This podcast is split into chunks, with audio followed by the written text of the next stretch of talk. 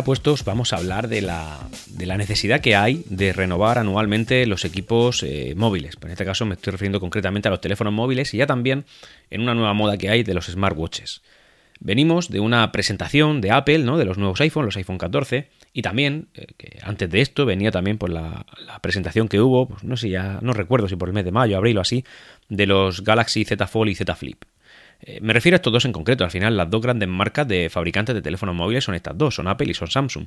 Pese a que Samsung está dentro de un ecosistema mayor que es Android y que incluye otras marcas. Pero en este caso me voy a concentrar en concreto en estas dos eh, marcas porque para mí son las dos más grandes, son las dos que tienen mejor ecosistema, eh, sin duda, incluso por encima de la propia Google, que es la fabricante del sistema operativo que manejan los Samsung. Pero, pero la cosa es que estas dos son las más grandes. Y es que las dos han hecho lo mismo en esta última presentación. No vengo aquí a criticar nada, es decir, cada uno en su departamento de marketing toma las decisiones que quiere hacer y dentro de su I D, pues crea los móviles que quiere crear y luego, pues lógicamente, la gente con su dinero compra lo que quiera comprar. Puedo estar más de acuerdo o menos de acuerdo, yo con mi dinero haré lo que tenga que hacer y que cada uno con el suyo haga lo que quiera. Pero también es verdad que en este caso hay una cosa que se parece tremendamente eh, la presentación de una marca, la de Apple, y con la otra, con la de Samsung, o la de Samsung con la de Apple, da igual, es lo mismo. El tema es que me pregunto yo, ¿eh? ¿Qué necesidad hay de renovar equipos y sacar lo mismo que había el año pasado, pero con ligeras mejoras? Evidentemente se presentan ciertas novedades, ciertas mejoras, pero estamos a un nivel en el que la tecnología pues ya no avanza tan rápido como lo hacía antes y por tanto no puedes presentar anualmente un dispositivo diciendo que es uno nuevo. Y en este caso, por ejemplo, vamos a ponernos en, forma de, forma cronológica a hablar de los Z Flip y los Z Fold. En su día se hicieron la presentación, yo en ya puestos pues no comenté nada porque no me gusta esto de, de comentar novedades y ya está. Para leer especificaciones ya tenemos fichas, pero en cualquier caso sí que es verdad que ya se pueden sacar ciertas conclusiones. ¿Y cuáles son las mías? Pues vamos a ver, el Z Flip 4 y el Z Fold 4 son el Z Flip 3 y el Z Fold 3 con alguna pequeña mejora nimia. Y digo nimia, no digo mínima, digo nimia, menos todavía, microscópica. ¿Qué novedades tenía? Pues absolutamente ninguna. Un poquito menos de bordes en, lo, en el Fold cuando lo abres, un poquito menos de bordes, un poquito más de batería, una ligera mejora en las cámaras y ya está. Sí, y el nuevo procesador. En este caso sí que había un nuevo procesador, que era el Snapdragon 8 generación 1, cuando los anteriores, los tres, llevaban el 888. Es decir, es la diferencia entre coger un coche por la carretera y correr a 160 o correr a 190. Es lo mismo. Total, tienes que ir a 120. Estamos hablando ya de unos niveles de velocidad que realmente no influyen para nada en la experiencia de, usuario ni en las tareas que vayas a realizar. Para nada. El móvil de hace dos generaciones, el procesador de hace dos generaciones te vale exactamente igual.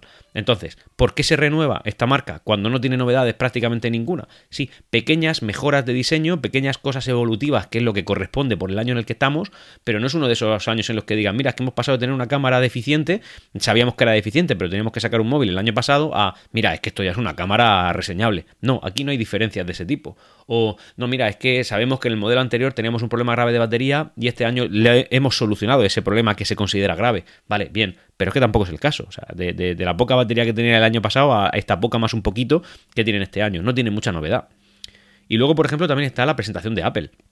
Apple ha presentado dispositivos excelentes. Es decir, no sé quién, quién puede negar hoy en día que un iPhone sea un dispositivo excelente siempre. O sea, siempre. No, no hay alternativa. Pero vamos a intentar mirarlo. Vamos a ver. Tenemos el iPhone 13, eh, ¿no? Está el 13, el 13 Pro Max, tal. Ahora se presentan los 14. Vamos a hablar eh, ahora mismo de solamente los 14, no los Pro, ¿vale? Está el 14, el 14 normal y el 14 Plus, creo que es, ¿no? Que es lo mismo, pero con una pantalla un poco más grande. Bien. ¿Qué cámaras tiene? Bueno, pues las cámaras que tiene son las mismas que el año pasado, menos la principal, que le han subido a 48 megapíxeles, que lo interpola a 12, entonces te echa a 12 casi siempre megapíxeles, consigue más luminosidad porque esos 4 píxeles los junta en uno, entonces esos 48 se convierten en 12, pero cuando las condiciones de iluminación son excelentes, entonces no, entonces si la tira a 48 y en modo Pro RAW, a ver, si te pones a, decir esto no lo usa ni el 0,1% de la población. Es decir, la gente saca el móvil, tira la foto y ya está. Y la diferencia entre un 14 y un 13 no puede justificar esa diferencia. O sea, no, no, no, la puede justificar. Me estoy refiriendo exclusivamente ahora mismo al no Pro. ¿eh? El Pro ya, digamos que sí que tiene alguna otra cosa, pero poca cosa. Tema de batería, pues primo hermano. Eh, tema de diseño, literalmente lo mismo. Pantalla, la misma. Eh, no sé, cámara frontal prácticamente igual. Diseño, pues que, es literalmente el mismo. Han cambiado los colores. Bueno, vale, yo qué sé, para la gente que... Hay gente que le, importa mucho el tema de los colores de los dispositivos móviles. A mí personalmente absolutamente nada porque siempre llevo funda. Y esto es una máxima que se ha regido cualquier teléfono que he tenido. He tenido Android, he tenido iPhone, eso ya lo sabéis. En cualquier caso, el iPhone 14, ¿qué tiene respecto al iPhone 13? Pues hombre, la realidad a nivel práctico es que nada. Bueno, sí, es que tiene un sensor de golpes en caso de ir dentro de un coche y que te golpeen. Bueno, antes ya había algo así, un poquito más rudimentario, porque era un detector de caídas, pero que también te podría servir para esto. No tiene un, ¿cómo? Un sensor de fuerzas G. Bueno, vale, bien, de acuerdo. Precio, bueno, pues el precio. mm, Iba a decir que en la línea de Apple, pero me parece que esta vez ha sido algo un poco diferente, ha sido un poco más. eh, vale, bien, perfecto. Vamos a ver las novedades más grandes que te, eh, presenta el sistema de- del, del Pro, que el Pro sí que tiene algo así. Vamos a ver. Te pone un, teléfono con un eh, procesador nuevo, que según escuchas otros podcasts te das cuenta que ese procesador no es tan nuevo, es como el, el- el que tenía, el que tiene el iPhone 14 normal, pero dopado. Es decir, bueno, eso, eso, perdón, vuelvo para atrás un poquito, con el handicap de que el procesador que tiene el iPhone 14 es el mismo que tiene el iPhone 13, con un núcleo más despierto. Es decir, nada, absolutamente nada. O sea, te están vendiendo un móvil con procesador del año 2021 en el año 2022 y el precio en cambio no se ha visto eh, extrapolado, que sí que puedes poner temas de inflación, que puedes poner temas de temas de cambio de moneda, lo que tú quieras, pero mm, al final cada uno cobra lo que cobra y esto es lo que han cobrado. Dicho eso, pasamos al Pro y el Pro resulta que lo que tiene es pues un procesador un poquito más avispado, un poquito más rápido, no, no es un salto generacional tan grande, pero bueno, ya tiene algo nuevo, las cámaras son primas hermanas del Pro del año pasado. Bueno, vale. La batería parece que un poquito mejor. Entiendo que también por, por, por la influencia del nuevo procesador. Bien. Eh, el diseño. Aquí sí hay un cambio. Lo que tenemos es que el notch, que es ese- esa, digamos, ese habitáculo eh, pegado en la parte de arriba que, era tan característico en el iPhone, bueno, pues ahora se ha convertido en una Dynamic Island, isla dinámica, que es pues, eh, pues como un agujerito en pantalla con forma de píldora, es una I acostada que, que, que se junta porque por la parte de pantalla que hay entre lo que sería el palito de la I y el punto de la I, pues también se pone el mismo color y que además es dinámica, es decir, que cuando hay una notificación pues se amplía con unas animaciones bastante lucidas, bastante bonitas, en la que te da más información y tal, vale, bien, eso es una novedad, es de un defecto, es decir, de un agujero en pantalla, y digo un defecto porque para mí lo ha sido siempre, el agujero en pantalla un defecto, cuando creo que la progresión natural de las cámaras frontales son estar debajo de la pantalla, es decir, que no se vean cuando no hacen falta, estoy convencido de que esa es la progresión natural y yo aquí desde mi, mi barra de bar digo que eso es lo que tienen que hacer los móviles, es decir, que no se vea, que sea todo pantalla y que en el momento que haga falta que saque la cámara, bueno, pues se apaguen los píxeles que están por encima y la cámara funcione y ya está. Eso es lo que yo creo. Pero bueno, de lo que yo considero un defecto, que son agujeros en pantalla siempre en negro, pues resulta que han sacado una animación que luce, es decir, ha hecho de un defecto una virtud. Bien, también es verdad que para mí la Dynamic Island tiene dos problemas que considero relativamente graves. Uno es, por ejemplo, tienes que estar, como es dinámica, eh, también interactúa contigo y para interactuar tienes que pulsar sobre ella. Y claro, ¿dónde estás pulsando? Pues estás pulsando en la cámara. O sea, la cámara generalmente va a estar sucia porque le estás dando con el dedo de manera indirecta sin querer hacerlo, pero eso lo estás haciendo.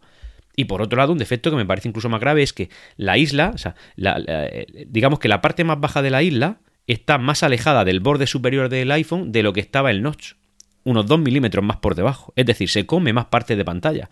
Y además deja una pantalla una parte de pantalla que está entre el borde superior y la parte de arriba de la Dynamic Island que es prácticamente inútil. Entonces, hay vídeos, que esto lo he visto yo en comparativas de YouTube, en los cuales tú lo reproduces a pantalla, reduces un poquito la pantalla para evitar que el notch moleste, ¿no? Eso hay mucha gente que lo hace, ¿no? Lo reduce para que el notch, para que no, no se coma esa muesca en esa parte cuando estás viendo un vídeo. Hay gente que lo hace. Bueno, pues con la Dynamic Island pones ese tamaño de vídeo y algo se acaba comiendo. O sea, con el notch se disimula, es decir, no se ve cuando estás viendo un vídeo, si, si así lo quieres, pero la dinámica, la dinámica Island sí. Por tanto, ahí no puedes evitar tenerlo. Que de una cosa que ellos quieren hacerlo por diseño y marketing puro y duro, no hay otro motivo. Es decir, eh, de hecho, el, software de la Dynamic Island ya está implantado en otros móviles de Xiaomi, se, se copió dos semanas después por desarro- desarro- desarrolladores independientes y también en Samsung, aunque yo no se lo he puesto ni se lo voy a poner hasta que no llegue de manera natural, si es que llega algún día. Pero sí que es verdad que de un defecto pues, han sacado una, una pequeña virtud, pero que para mí tiene dos defectos graves. Ya está, esa es mi opinión. Así que, dicho eso, y después de darle tantas vueltas a estas, no evoluciones, sino a, esta, a este caminar de la tecnología, pues no entiendo por qué tiene que haber una renovación anual. Yo actualmente tengo un móvil, un S21 Fan Edition, que también es de nueva jornada, que tiene 5 años de actualizaciones garantizadas por Samsung y honestamente pues creo que voy a intentar agotar las máximas posibles porque esto de estar gastando ese dinero cada año es que no tiene sentido, porque no hay una evolución en ninguna marca, en ninguna marca hay una evolución notable que digas tengo que hacer el salto, salvo que evidentemente se deteriore el dispositivo. Y eso está pasando especialmente en las dos grandes marcas que, que también, pues por eso el tema de la innovación la tienen que llevar un poquito más recortada porque no pueden arriesgarse, sobre todo en la marca de, de la manzana que solamente tiene una gama de producto, que es el iPhone. Samsung a lo mejor se puede permitir ciertos lujos en gamas medias y bajas, que también las tiene, pero es verdad que Apple tiene que ser un poquito más conservador aquí. Y cuando saca una innovación como lo es la Dynamic Island, pues tiene que, tiene que ir con mucho tiempo y mucho cuidado. Eso se comprende, pero la Dynamic Island claramente es un motivo de, de marketing para que la gente cuando vea ese dispositivo diga, ala, ese es un 14 Pro, pero realmente lo que han hecho es recortar pantalla, eh, crear un, dos agujeros ahí en medio de la pantalla y dejar una parte inútil de la pantalla en la parte de arriba de la Dynamic Island. Y esas son las innovaciones que traen últimamente las marcas grandes. Así que nada, señores, tenedlo en cuenta. Yo desde aquí, pues os diría que evidentemente hagáis con vuestro dinero lo que queráis hacer, pero sí que es verdad que estamos en un momento en el que la tecnología y gastarte dinero en ella cada vez es un poquito más. Eh, tiene, carece un poco más de sentido. Carece un poquito más de sentido.